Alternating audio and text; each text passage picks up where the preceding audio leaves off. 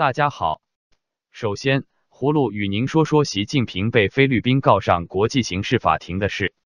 菲律宾前外交部长罗沙里欧与前监察史莫拉莱斯以及菲律宾渔民一起向国际刑事法庭提告，指控中国国家主席习近平在南海有争议海域犯有反人道主义罪行。据菲律宾媒体报道，上述提告者已于三月十五日在国际刑事法院检察官班索达办公室提出。这项指控有意思的是，菲律宾外长刚刚访问中国时，曾称赞中国一党专政体制，并说中国的一带一路倡议在实现自身发展的同时，带动了其他国家共同发展，实现共同繁荣。据报道说，他们指控习近平和其他中国官员在推动掌控南中国海的有系统计划时，犯下反人道罪。据控告人表示，由于此事呈现出人类史上规模最大。对环境近乎永久且毁灭性的破坏之一，情况特殊且关系重大。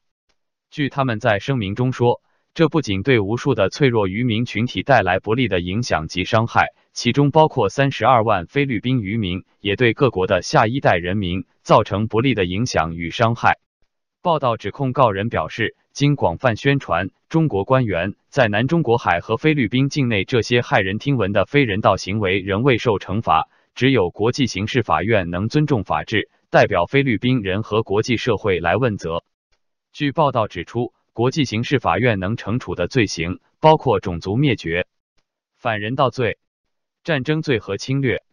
胡卢认为，菲律宾政府和渔民的起诉有利于遏制中共的南海军事威胁。接着，胡卢与您聊聊意大利签署“一带一路”备忘录的事。意大利《太阳报》今天透露。意大利接待中国国家主席习近平访问，将于周六签署的三十项企业协议中，意大利的目标是与中国新增七十亿欧元、八十亿美元的新业务。另英国媒体报道，中国国家主席习近平在对意大利展开正式国事访问前夕欢呼中，一合作的时代预计此次访问期间，中国将争取到这个欧元区第三大经济体加入其“一带一路”全球投资努力。该报道说，预计意大利将成为七国集团 G7 大型工业化国家中第一个正式支持北京方面“一带一路”全球投资努力的国家，这是中国在外交上的一大收获，但引发意大利在欧盟的盟友和美国不安。美国近期曾多次警告意大利应该避免参与将“一带一路”带入欧洲的中国的虚荣项目以及政治风险。而欧盟委员会也首次将中国定性为一个系统性对手，并批评意大利与“一带一路”关系过于密切。不过，意大利面对巨大压力，还是希望与中国签署“一带一路”谅解备忘录，因为对于意大利政府来讲，利用中国的资金建设基础设施可能成为政治上的赢点，尤其是在去年发生一起广受关注的高架桥坍塌事件之后。胡卢认为，作为发达国家，意大利签订“一带一路”备忘录，向中国谋取发展资金，但中国还是发展中国家，还有大量贫困人口，真不知习近平是怎么想的。最后，与您说说江苏盐城市陈家港化工园区化工厂爆炸的事。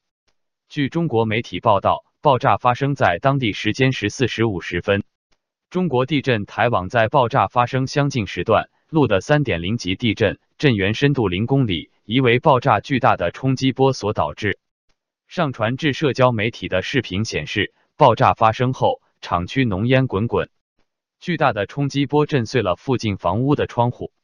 视频还显示，有多名学校儿童在此事故中脸部受伤流血。地图显示，在涉事化工厂附近有多家幼儿园和小学，最近的一所距离化工厂直线距离仅一公里。发生爆炸的是盐城市陈家港化工园区的江苏天嘉宜化工有限公司，爆炸物质为苯。根据该公司官网信息，这家化工公司成立于二零零七年四月，位于江苏盐城响水县陈家港镇，厂区占的两百二十余亩，拥有职工两百八十余人，产品包括尖苯二胺、邻苯二胺等。当地政府通报称，事故发生后已派出。八十六辆消防车，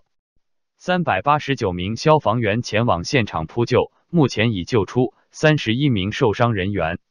近年来，中国境内一再发生后果严重的工业事故，安全问题备受诟病。二零一八年七月，四川宜宾一家化工厂发生爆炸，造成十九人丧生，多人受伤。二零一七年十一月，东部沿海城市宁波一个工业园区的很大部分在一次爆炸中被毁。二零一五年，北方城市天津的一个滨海化工仓库发生的连环爆炸，该事故造成一百六十五人死亡。葫芦记得多年前，盐城市陈家港化工园区曾出现安全隐患。后央视辟谣，多年过去，灾难还是发生了。当时如果能够认真面对，或许灾难就可以避免。好了，今天就聊到这，明天见。